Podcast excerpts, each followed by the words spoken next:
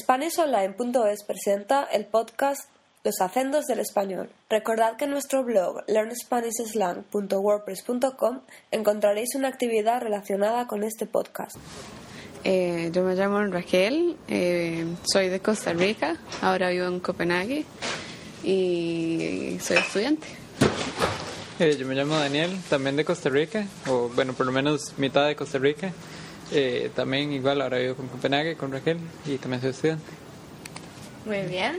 ¿Y qué tal la vida en Copenhague? ¿Es muy diferente a la vida en Costa Rica? Bastante diferente. En Costa Rica se vive en casas, eh, hay muchos árboles, mucho verde. Copenhague es más citadino y en Costa Rica uno anda en carro, aquí en bicicleta y en transporte público.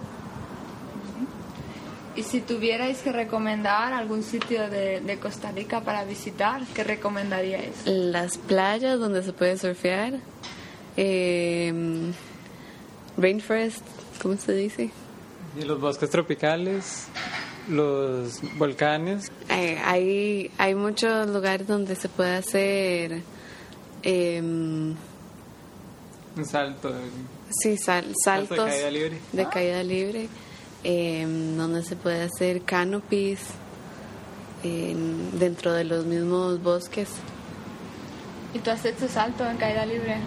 Eh, canopies, ¿no? De, un- de, de un árbol a otro árbol. sí, sobre el bosque. Y uno lo ve todo desde arriba. Entonces, si os digo, mañana me voy a, a Costa Rica, ¿qué tres sitios no puedo perderme? Guanacaste, que ahí hay playas para surfear. Em, Limón. Limón. El, el área afrocaribeña de, de cultura, de cultura, sí, afro. y Monteverde para ir al al, al bosque. Perdón. Y sobre la gastronomía costarricense, ¿qué nos recomendáis probar?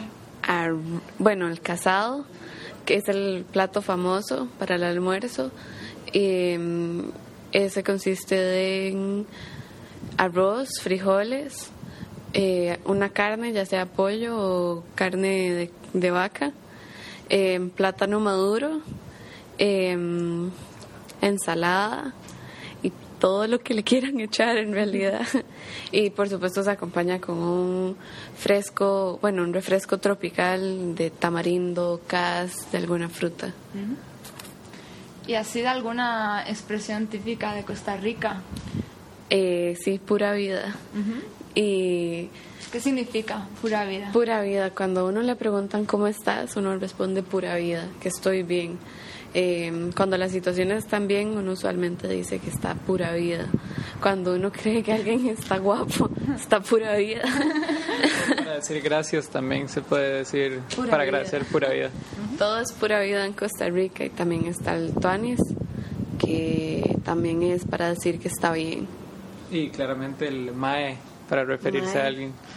Eh, Mae. La mae, una mujer, el mae, el mae está muy pura vida y tuanis. Por ejemplo, una, una frase muy común sería que mae más mae, mae. ¡Wow! ¿Y qué significaría? Diri- es dirigiéndose a alguien y diría qué persona más mae. Más que es como persona. decir, como qué persona más, es como tonto, podría decir. Que mae más mae, mae. sí, son, son cosas, no sé, pero hay muchos dichos costarricenses y da- dar una lista es como imposible. Hay Todo. mucha influencia del inglés. Em, ahora sí, en los últimos días sí, eh, la gente hace un spanglish. sí, Y en las zonas caribeñas, donde inclusive el, el- un idioma de mezcla entre español y el inglés. que se el llaman patuá. patois.